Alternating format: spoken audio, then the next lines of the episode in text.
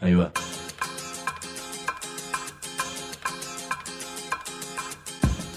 La Vaca es una colecta de recursos, es una cooperativa de trabajo, es una página web, un periódico mensual, una editorial, una cátedra, un bar. Es lo que necesitamos crear para ganarnos la vida y perdernos la obediencia de vida. La vaca es comunicación, ida y vuelta. Ahí va.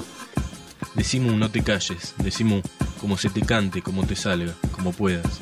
Decimu para que escuchen los que te dicen, vos no digas ni mu. Ahí va.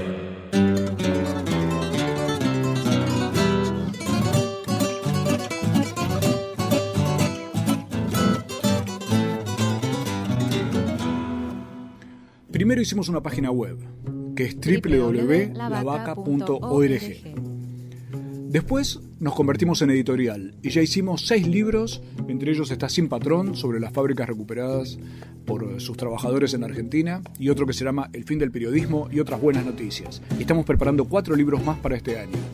Después inventamos la Cátedra Autónoma de Comunicación Social, que dura 10 encuentros para que cada uno pueda poner en marcha sus propios proyectos de cultura y de comunicación. Después creamos la revista Mu, que es mensual, ya estamos por el cuarto año de la revista, se puede comprar en kioscos o por suscripción, incluso por suscripción de PDF, para que te la mandemos por internet, escribiendo a infolabaca.yahoo.com.ar. Y después de todo eso, se nos ocurrieron dos palabras. Decí Mu.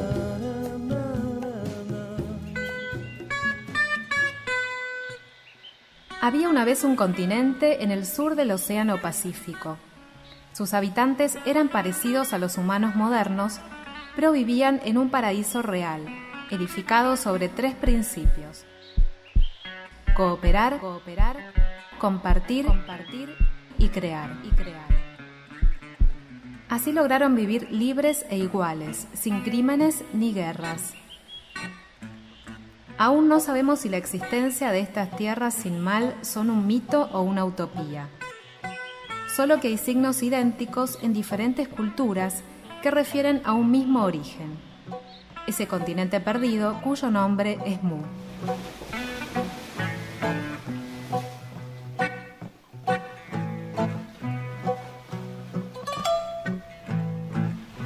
Decimu, una manera de bucear en el océano de las utopías.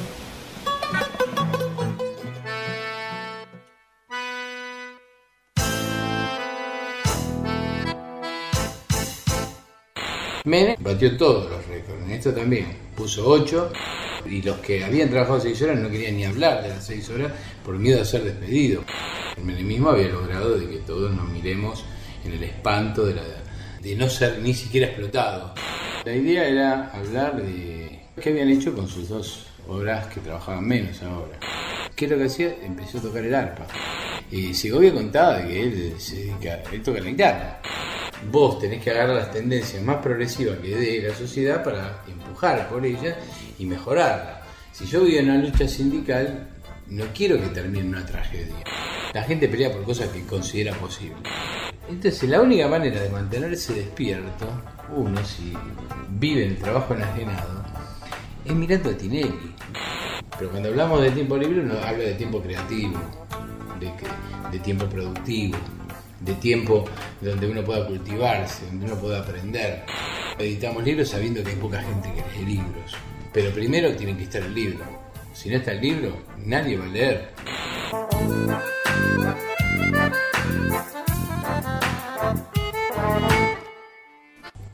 Estamos en Decimú, el programa de la cooperativa trabajo La Vaca, y yo siempre me hago preguntas que sé que para mucha gente son estrafalarias. Por ejemplo, ¿para qué se lucha?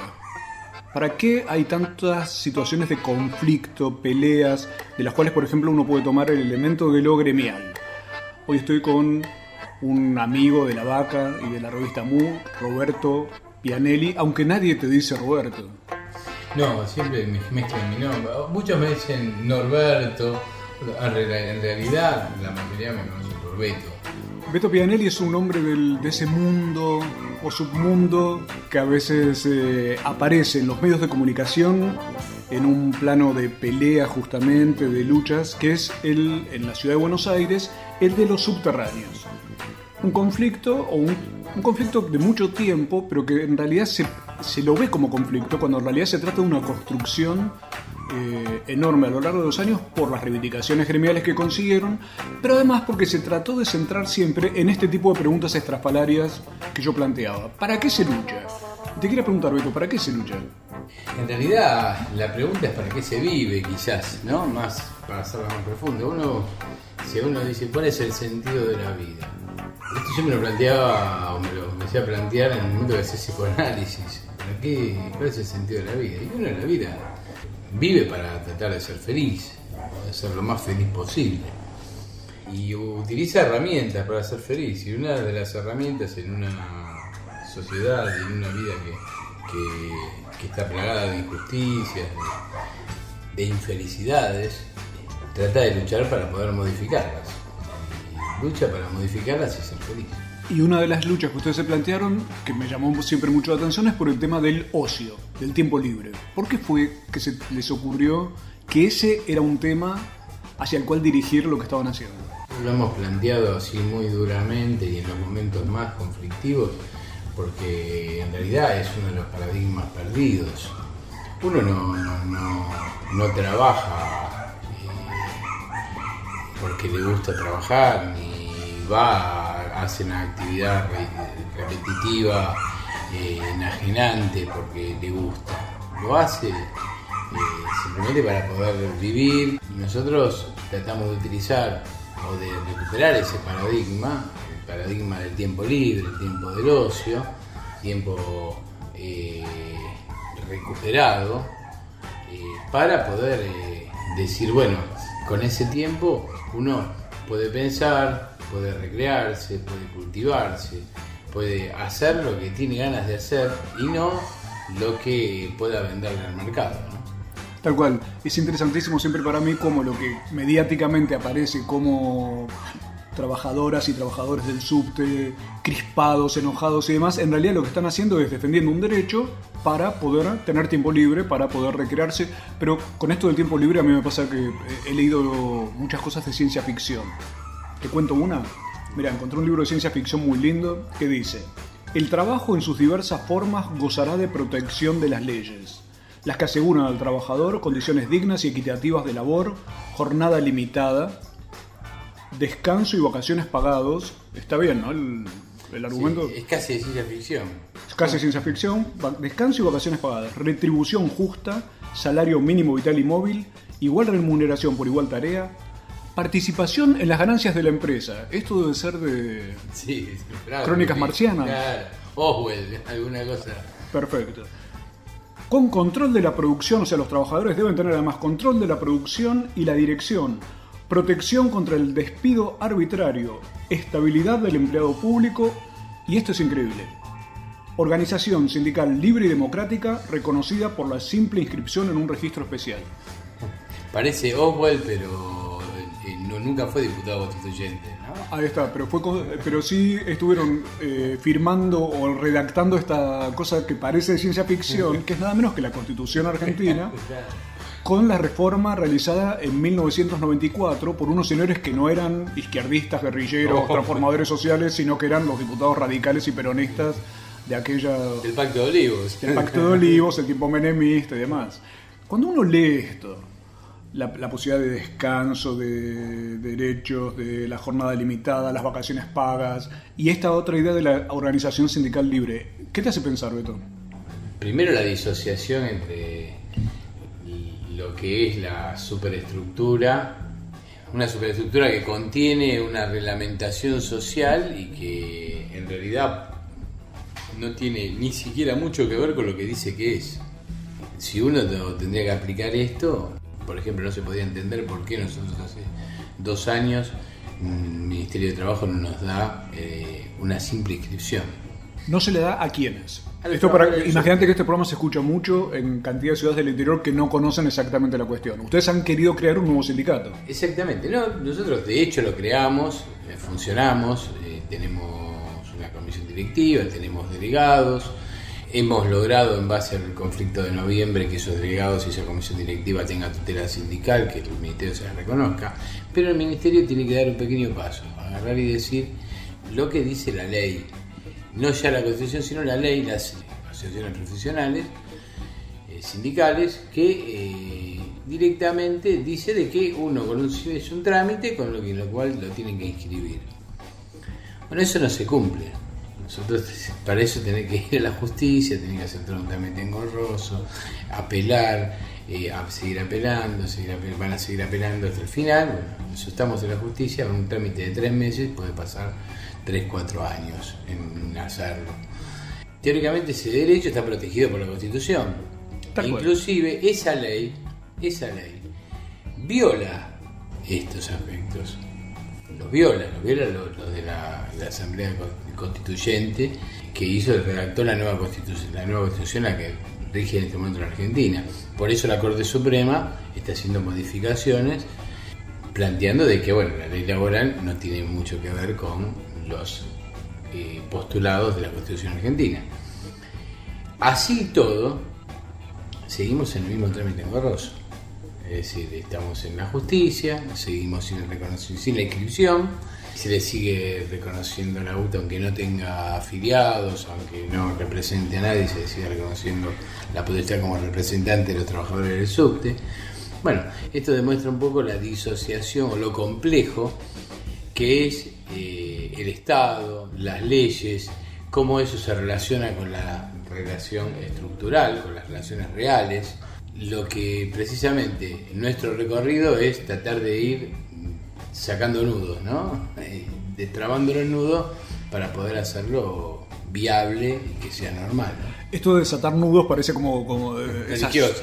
claro, casi religioso. Necesitamos desatar nudos para los temas del trabajo en Argentina, las cosas que hay que hacer para trabajar y cumplir la ley. No estamos hablando todavía de algo demasiado utópico, sino de lo que correspondería ser. En estas peleas la gente de subterráneos ha tenido pateaduras, trompeaduras con distintas patotas sindicales y demás. Recuerdo una famosa donde casi cobra Nora Cortiñas, madre de Plaza de Mayo, que estaba asistiendo al plebiscito, pero Nora, que es chiquitita, más petiza que Messi, y no sé si más rápida, logró escapar de las trompadas a las que están sometidos este tipo de conflicto.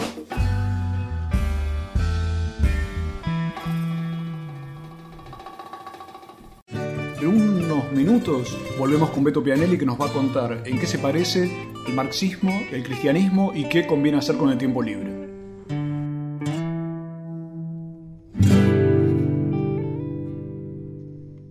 En esta edición de Mu, el periódico de la vaca, te contamos cómo el barrio de Villegas de Ciudad Evita se convirtió en un territorio sin ley, sin derechos y que se esconde detrás de la careta de la inseguridad. Tenemos todo para ser policías. Si no nos dan ya mismo las chapas, un. Un caso testigo en el que la policía y la justicia son parte del problema. ¿Quién está pensando soluciones para terminar con la violencia que genera la desigualdad? También conversamos con el científico que puso bajo la lupa a la soja y nos explica qué encontró. Subdesarrollo, agronegocios y otros tóxicos. Mu, el periódico de la vaca. Pedíselo a tu kiosquero o mandanos un mail a infolavaca.yahoo.com.ar y te la mandamos por correo.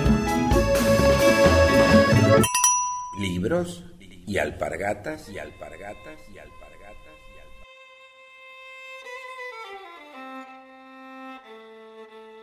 Mate y Mate, cochitos, cochitos, dividís y dulces y dulces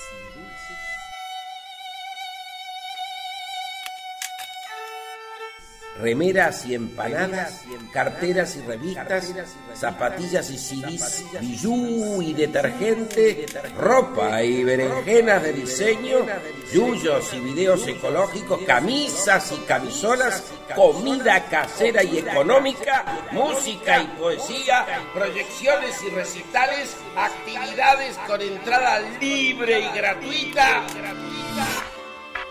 ¡Mu! punto de encuentro. Hipólito Yrigoyen, 1440.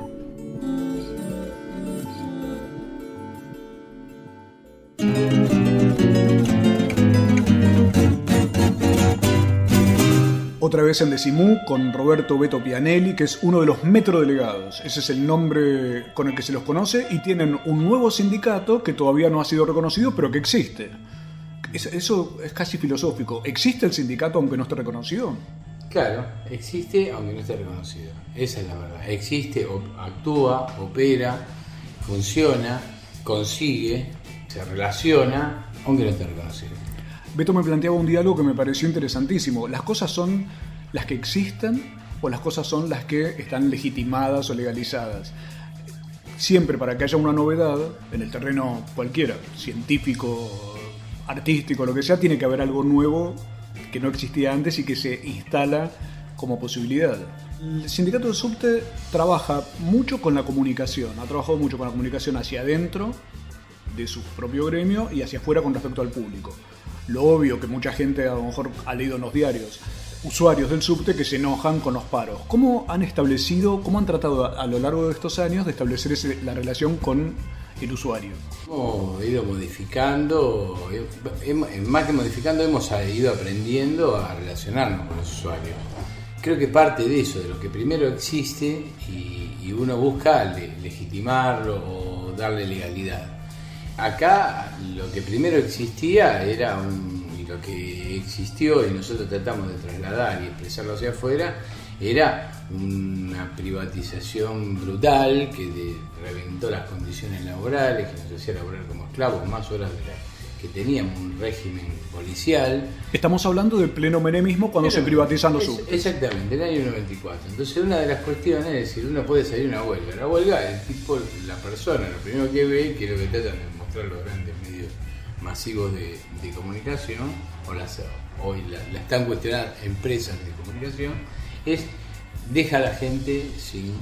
uno puede verlo desde desde ese ángulo nada más. Nosotros lo que intentamos hacer es precisamente generar, relacionarnos o tratar de comunicarle al conjunto de la población que eso era una, la última de las consecuencias. Antes de todo eso había un montón de injusticias, de situaciones que nos llevaban a nosotros que no nos dejaban otra alternativa que la de dejarlo a pie y que habíamos intentado por todas las vías no dejarlo a pie, pero que en realidad el que tiene como REN al usuario no son los trabajadores con sus reclamos, sino lo que lo tienen son las empresas que precisamente por esa condición de que uno está trasladando un millón y medio de personas te hacen pensar si vas a soportar más tiempo la injusticia o no.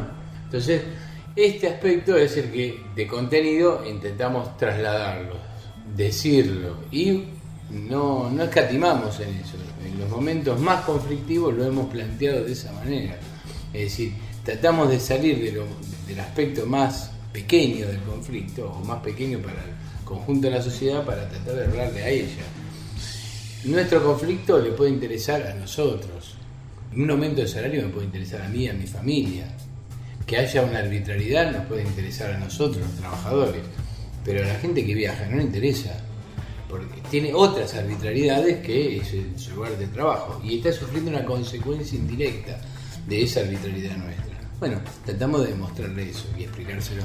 En un ratito vamos a hablar eh, también sobre eh, ideas muy creativas que los trabajadores de subte, los metrodelegados, pusieron en marcha eh, pensando justamente cómo derivar la lucha gremial, pero no me gustaría olvidar un elemento. En aquellos años menemistas, cuando se hablaba de la insolidaridad de la gente a la cual eh, encerrada, aislada, donde dejaba de importar lo otro y lo público, hubo trabajadores del subte que se tiraron a las vías para defender a sus compañeros que estaban siendo despedidos y a lo mejor no los conocían. Lo que muestra, y esto no salía tampoco en los medios, eran como luchas un poco secretas eh, de subsuelo, obviamente, en las cuales lo que se notaba era una cuestión que no, pasaba por lo político tampoco, sino por una, ¿cómo lo podríamos llamar? Una especie de sensibilidad de lo que le estaba ocurriendo al otro. Un poco de eso y un poco de que uno se veía reflejado, en un, en un momento se, vio reflejado en el otro, en que lo que te pasa a él mañana te pasa a vos, que es el principio de última de la solidaridad, ¿no? Es decir, no es una cuestión entelequia, no es pobre, eh, no, sino que uno se ve reflejado en eso, en lo que le está sucediendo al otro. El menemismo había logrado de que todos nos miremos en el espanto de, la, no ser ni siquiera explotado. ¿no? No, porque en realidad hay algo peor que ser explotado, es que, que no te exploten. Que no tener trabajo es peor que eh, trabajar y ganar. Por eso había, era una desesperación que había en el menemismo la gente de trabajar 12, 14, 16 horas. Claro, porque lo peor que le podía pasar era no tener un trabajo que lo veía cotidianamente en otra gente, ¿no? En el entorno. Entonces se podía trabajar 14 horas y uno tenía que agradecer Agradecer. la explotación. Claro, exactamente. El hecho de que una persona esté sin tiempo, sin familia, sin, sin tiempo libre. Pero ustedes consiguieron algo increíble en ese caso, que era no solo pelear por el tema salarial o el dinero, sino por el tiempo. Claro. Y se consiguieron dos horas menos. Dos horas menos, exactamente, como después lo transformó casi en un programa de radio. Eh, pero conseguimos dos horas menos, nosotros basándonos en esto de recuperar los paradigmas, recuperar la historia, fuimos recuperando cosas que tenían que ver con memoria histórica, que estaba borrada en el subte porque casi no había trabajadores que habían eh, trabajado seis horas, muy poco, muy y los que habían trabajado seis horas no querían ni hablar de las seis horas por miedo a ser despedidos, porque habían visto cómo habían despedido a todos sus compañeros. El reclamo por las seis horas era trabajar menos porque el trabajo es insalubre. Exactamente, desde el año 45 se trabajó 8 horas en las épocas de dictadura, no, 7 horas en época de dictadura y 6 horas en época de democracia. Menem había, como siempre, batió todos los récords, en esto también, puso 8. Entonces nosotros un poco recuperar esa memoria histórica, es decir, acá se trabajaba esto, ¿por qué estamos trabajando de más? Sabíamos que era insalubre, no sabíamos bien por qué, porque éramos nuevos, no, no habíamos vivido, no habíamos visto morir a nuestros compañeros al lado nuestro, intoxicados, ni... Pero empezábamos a sentir con el transcurso de los años algunas patologías típicas como que estamos todos sordos, tenemos hipoacusia bilateral izquierda todos, porque es donde rebota el ruido, eh, compañeros pro- problemas bronquiales, problemas para dormir por los ciclos circadianos, bajo tierra no tener acceso al sol. Entonces, todo eso lo tuvimos que ir aprendiendo, lo aprendimos, lo fuimos aprendiendo, hablando con profesionales. Entonces, el grupo de delegados en ese momento que se planteó eso, iba y, llevábamos, y se lo explicábamos a todos los compañeros, llevábamos una oreja gigante decíamos, esto es un, es un oído, esto es el tímpano, esto se, tiene una enfermedad que se llama hipoacusia, que se produce por... Le explicábamos los ciclos circadianos, llevábamos y explicábamos qué eran los ciclos circadianos, la contaminación sonora, cómo funcionaba. O sea, era reflexionar sobre el propio mal que estaba sufriendo la persona que a lo mejor ya no, lo- no le importaba o no lo percibía. No lo percibía, después empezaba a percibir porque, claro, cuando uno empieza a hablar de los temas, eh, se empieza. Entonces vos te das cuenta, yo por ejemplo hay cosas, eh, anécdotas cortitas que voy al kiosco de la esquina donde estaban vestuario, el kiosco de, de- de encima donde estaban los conductores y los guardias y voy a comprar un migral porque me dolía la cabeza. Y me dice, era un amigo, el kiosquero era amigo, ¿no? Entonces me dice, che, ¿qué pues son adictos a migral? Y yo, ¿Por qué? Porque vendo tres cajas por día. Claro, vendía tres cajas de migraña. Eh, todo el mundo vivía con migraña. Nadie sabía que el otro tomaba migraña.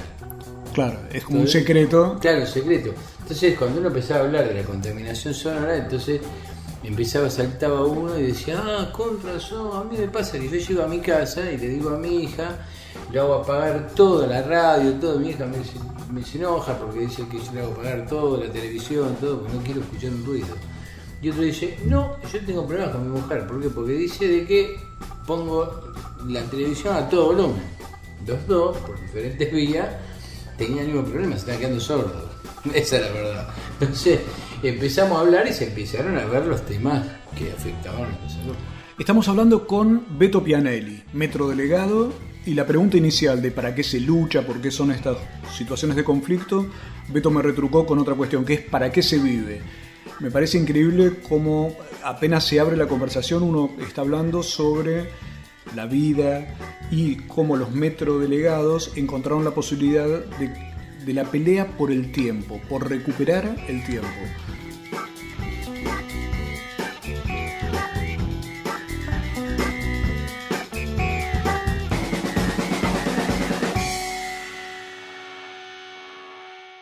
Como falta que que Beto nos cuente cuál es el parecido entre la izquierda y el cristianismo y qué lograron hacer con esas dos horas menos de trabajo que tuvieron. Volvemos un ratito para que Beto nos cuente acerca de todo eso.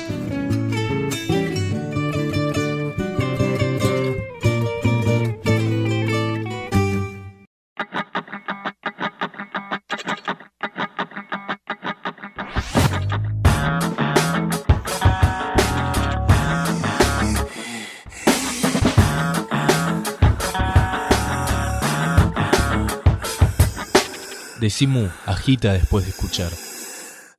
Morón Transparente. En Morón, las declaraciones juradas patrimoniales de los funcionarios y funcionarias son públicas. Ingresa www.moron.gov.ar. Oficina Anticorrupción 0800 222 9602. Oficina de Acceso a la Información Pública 4483 5551. Municipio de Morón.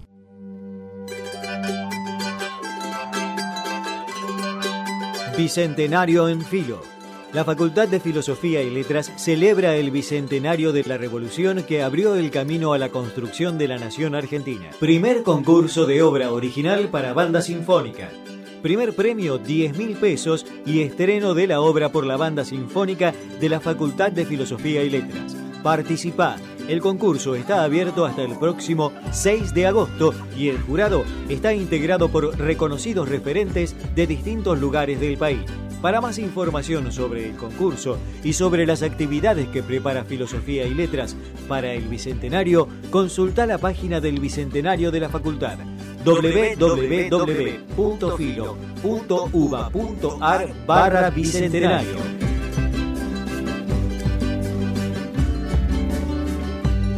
Vení a la facultad, es nuestra, es tuya. Miramos series en la computadora, intercambiamos mensajes de texto con la televisión, enviamos videos por celular. La tecnología evolucionó. El sindicato también. Ahora estamos junto a los trabajadores de televisión, servicios audiovisuales, interactivos y de datos. El sindicato está con vos en tu capacitación, en tu salud, en tus derechos. SatSide, el sindicato de las nuevas tecnologías. Estamos con vos.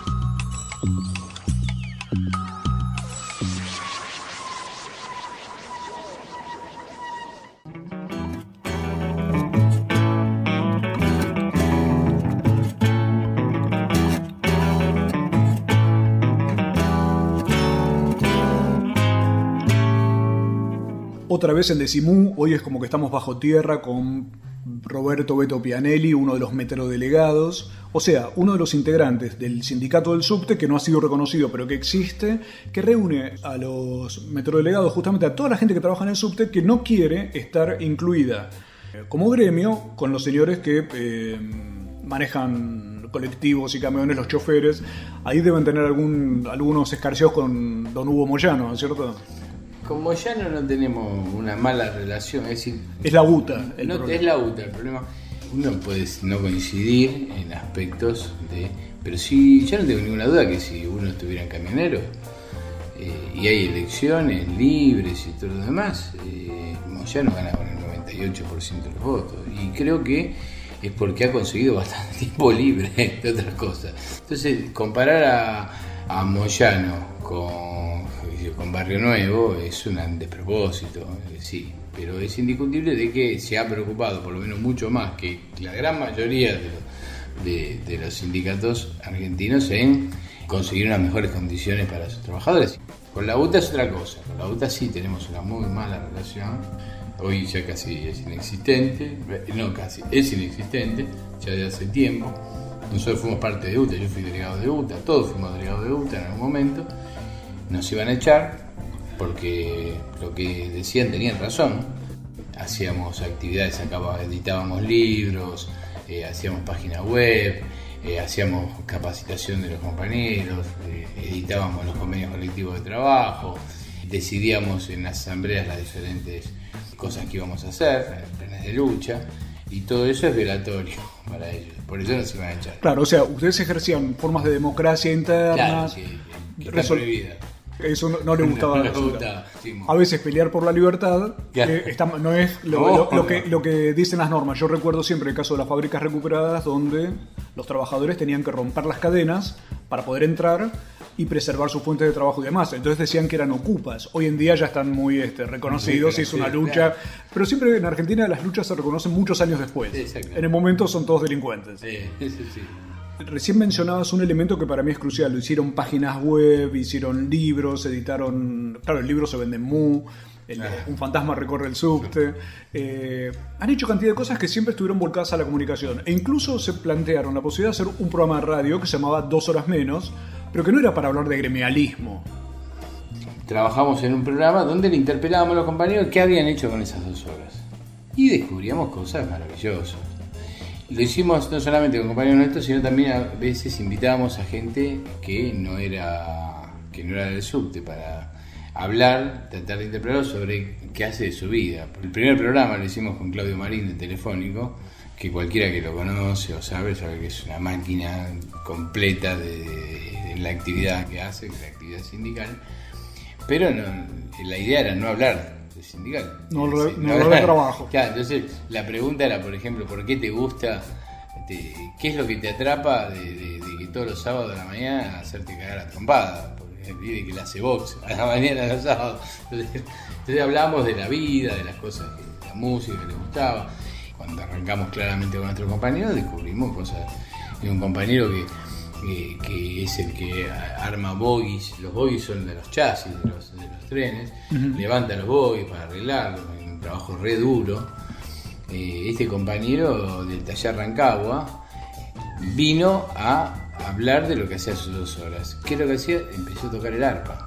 El arpa. El arpa, le comprar un arpa a su hija, la hija mucho no le gustó, le empezó a tocar él y ahora le ha, le ha tocado el arpa a Lugo cuando vino a, a la Argentina. Él es un capo tocando el arpa. Otros compañeros que se dedican, a- han escrito inclusive sobre cine bizarro y que han venido a contar su experiencia, qué es lo que hacían en ese tiempo, se dedicaban a ver series, a coleccionar, a bajar de internet. Segovia, por ejemplo. Segovia, un tipo muy conocido, uno de los más conocidos de nosotros, y que aparte tiene una llegada, como todos ven, muy llana, clara hacia, hacia el conjunto de la gente, por eso están, también es tan reconocido. Y Segovia contaba de que él se dedica, él toca la guitarra. El oro de la guitarra cuenta de que era campesino, contó, lo llevamos, llevamos, contó de que eh, él, como se crió parte de su vida en Paraguay, era muy común, eh, le gustaba el espectáculo de la riña de gallos, que allá en Paraguay es muy común.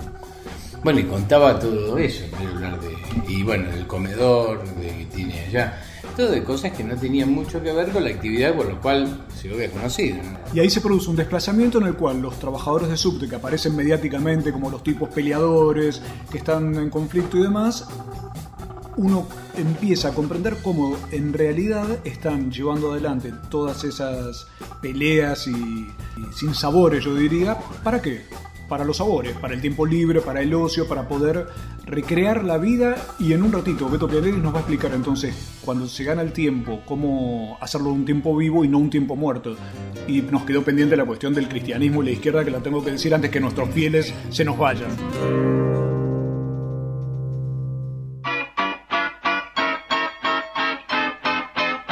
Esta es la biografía no autorizada de las personas que más poder acumularon en los últimos años. Son hombres, por supuesto. Son ricos, claro. Pero no son famosos.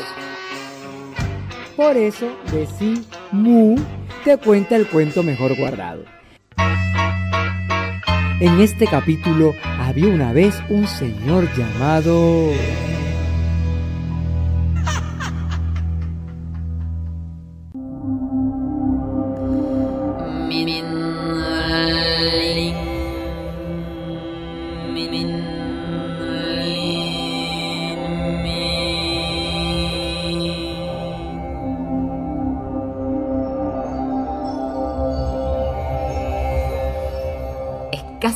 mantra. Es que Marcelo Mindlin es un hombre conectado con los elementos. Está tan conectado que es el creador de Pampa Holding. Está tan conectado que maneja el fondo de inversión Dolphin. El fondo de inversión Dolphin es el que se quedó con Transener, la operadora del 95% de la red nacional de alta tensión. Además, es la mayoría de Denor. Y parece que también va por el gas.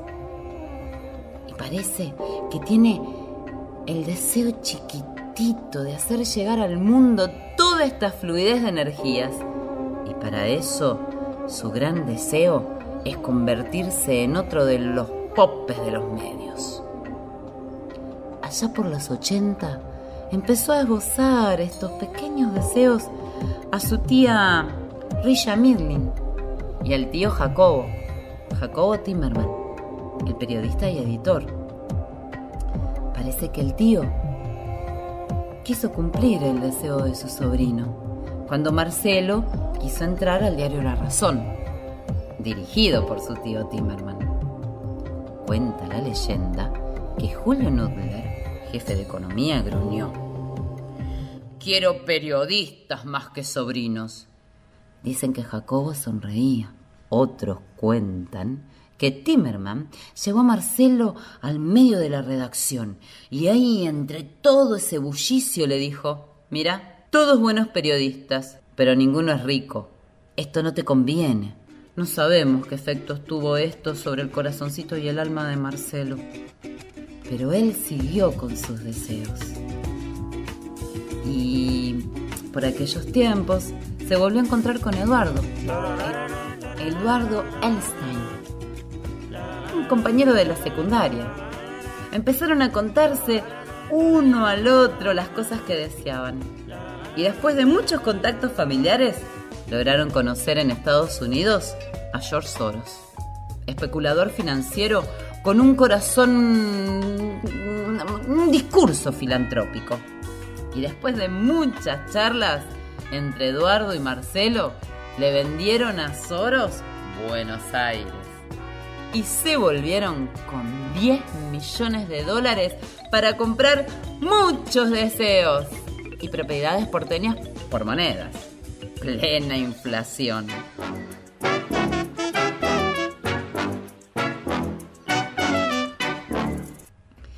La familia de Einstein, con la firma de IRSA, se transformó como por arte de brujería menemista en la mayor empresa argentina inversora en bienes raíces. Y hoy tiene los principales shopping del país, además de edificios lujosos y hoteles y la mayoría del banco hipotecario.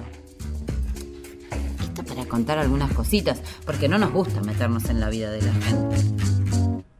Las cosas siguieron y allá por el 2003, Mindling y Einstein se separaron. Se separaron sus caminos y Marcelo Mindling con Pampa Holding se presenta como la empresa integrada de electricidad más grande de Argentina. Genera el 8% de la electricidad del país y transporta el 95% con Transener. Además, posee Denor, la mayor distribuidora de electricidad. Einstein se mantuvo más terrenal y consolidó Cresud, la empresa agrícola más grande del país, con 450.000 hectáreas propias, además de 150.000 en Brasil. Y así, nuestros amigos Marcelo y Eduardo nos muestran cómo los sueños y deseos se pueden plasmar en este plano terrenal.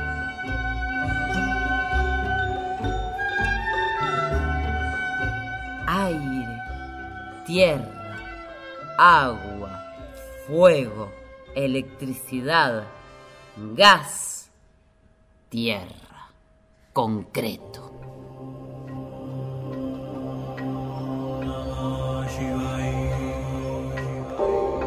Min,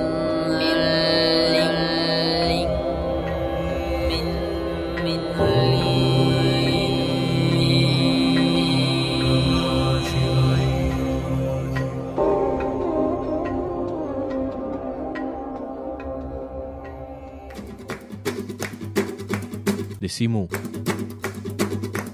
Palabras como puente.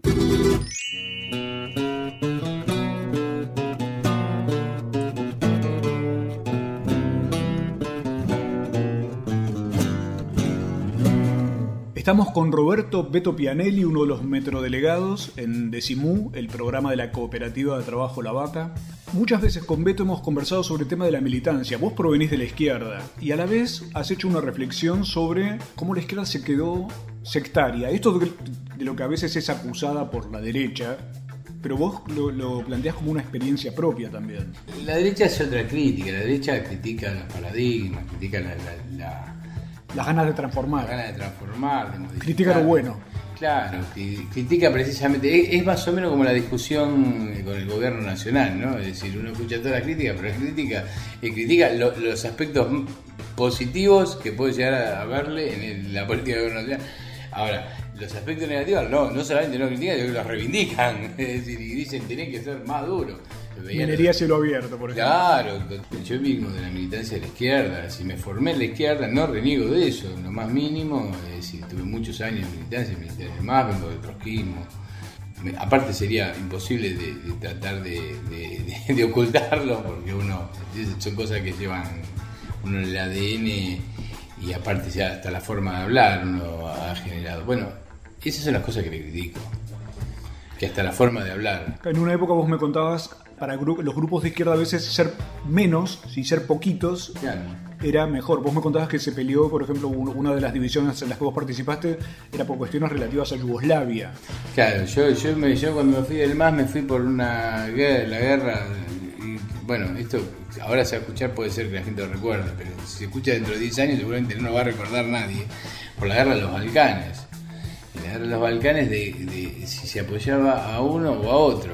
Guerra que hoy ya es- es- hablar de esa guerra es una, fue una guerra fratricida, horrible, una cosa siniestra. En esa guerra, uno en la Argentina, dividimos un, partido, un partido que hace determinadas identidades, determinadas se divide porque uno decía de que era más progresivo uno, otro decía que era más progresivo otro. Es una cosa casi delirante, una discusión delirante. Si en todo caso podíamos haber esperado que termine la guerra, hacer un balance, todo lo demás, antes de dividirse. Pero en realidad lo que esconde esto, que aparece como anecdótico, lo que esconde es una lógica de no hacer política. De no hacer política. de no hacer política, yo diría casi no hacer política, de hacer propaganda, de, de gustar eh, hablar para uno o para sus séquitos, tipo, por eso yo siempre lo comparo con el cristianismo, es decir, no importa si está bien, no importa si está mal, no importa si eso va a modificar, no importa, sino es que los feligreses, todos tus, tus militantes en este caso, eh, los puedas contener y poder seguir manteniendo la secta durante años. Que, a la vez existe un dogma, por eso hacíamos la Dogma. comparación con lo religioso. ¿no? Exactamente, y es así, se forma como se estructura como un dogma. Muchas veces se plantea la política y las discusiones de este tipo como algo que son eh, muy extraterrestres con respecto a la gente. Vos me decías una vez que el clic para vos era comprender la necesidad de escuchar al, otro para empezar a trabajar con sentido común y, y ver que el sindicalismo o la política de pronto no están hechos para reformar el mundo, para transformar el mundo, sino a lo mejor para esas pequeñas victorias que la gente está necesitando. Vos tenés que agarrar las tendencias más progresivas que dé la sociedad para empujar por ellas y mejorarla. Si yo voy a una lucha sindical, no quiero que termine una tragedia, porque no es la tendencia más progresiva que termine una tragedia. La tendencia más progresiva es que se gane, aunque sea muy pequeña. Porque eso da tendencias progresivas en la sociedad que puedan plantearse nuevas perspectivas, nuevas, nuevas eh, posibilidades de conseguir cosas mejores. Y para mí, eh, entre ahora y el 2000, pues yo no tengo duda de que estamos 100 veces mejor. Porque en el 2000 discutíamos cuántos kilos de arroz metíamos en una olla, porque a ver si nos quedábamos sin arroz para el otro día, y hoy estamos discutiendo si es un 1 o un 2% menos en una paritaria. Prefiero discutir el 1 o 2% menos que discutir cuántos kilos de arroz meto en una olla para poder comer. Esto es una verdad de perogrullo que eh, eh, cualquiera hace 50, 60 años ya lo tenía claro. Bueno, hay algunos que no, que prefieren discutir, dicen no, cuanto peor estemos, mejor. Eh, construyen una lógica de la tragedia. Y la tragedia lo que te lleva a más tragedia, no a. Bueno, ahora, ahora viene el momento donde salimos todos. No, es más tragedia.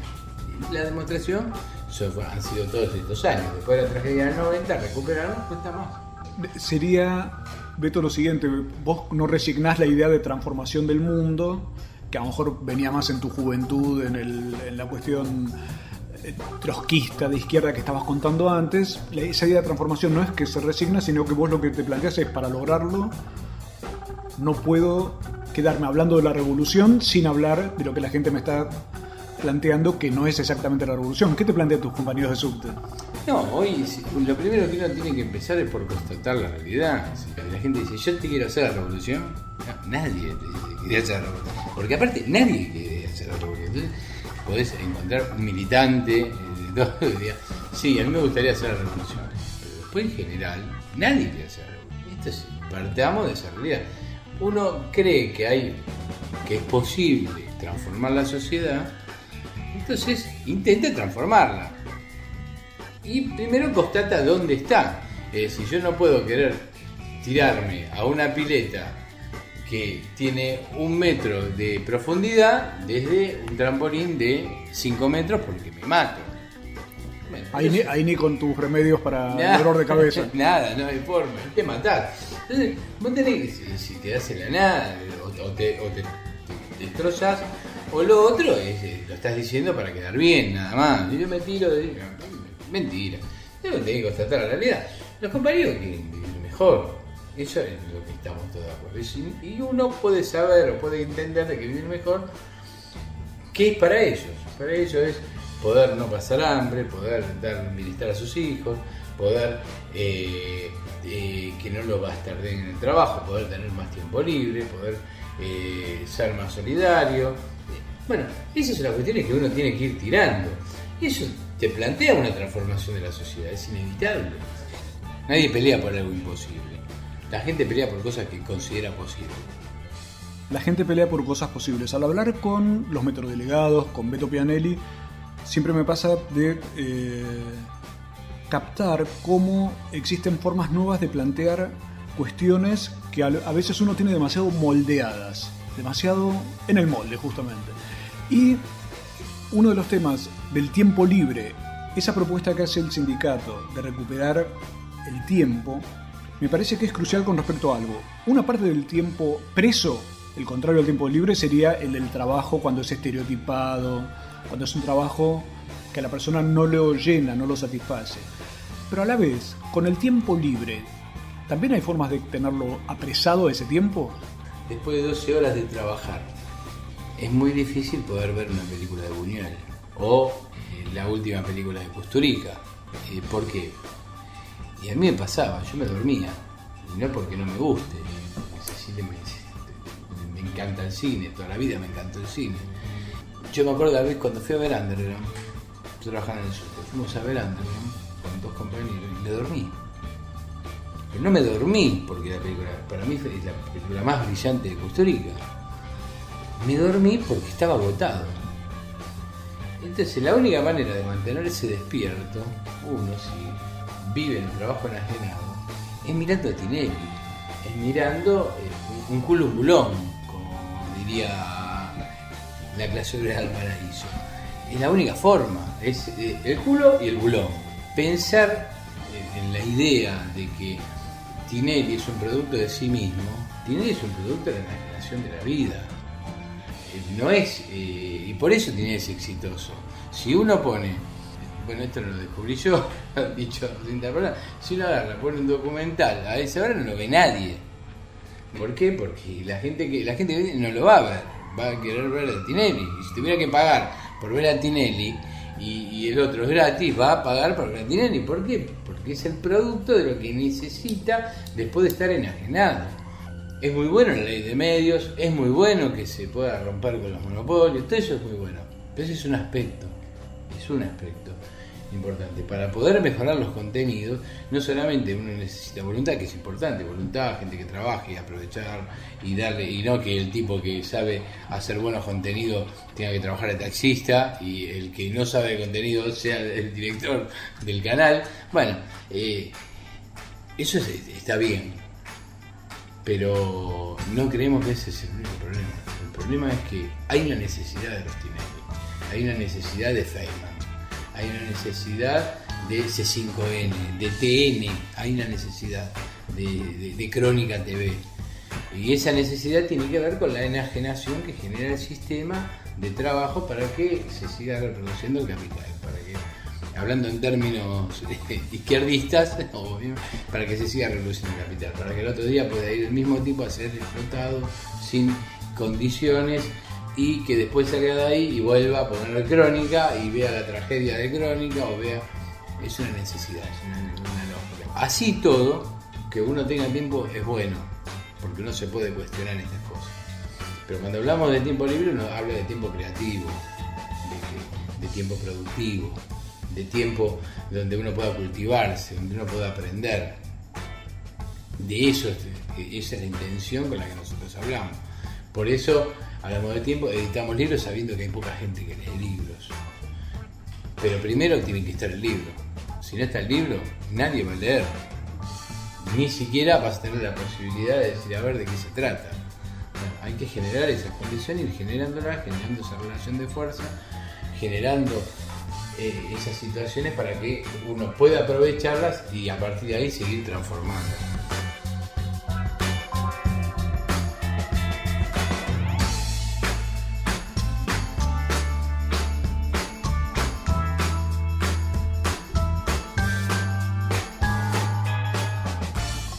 Empezamos hablando de temas gremiales y terminamos conversando, Beto, casi de cuestiones filosóficas. Estuvimos con Beto Pianelli, metrodelegado, que nos contó cómo esas luchas de subtes pueden permitirnos pensar acerca de cuestiones cruciales, como decía Beto, del sentido de la vida, de cómo recuperar el tiempo, de cómo vivir mejor y cómo recuperar el tiempo para ser, me decías un día, más felices. Más felices.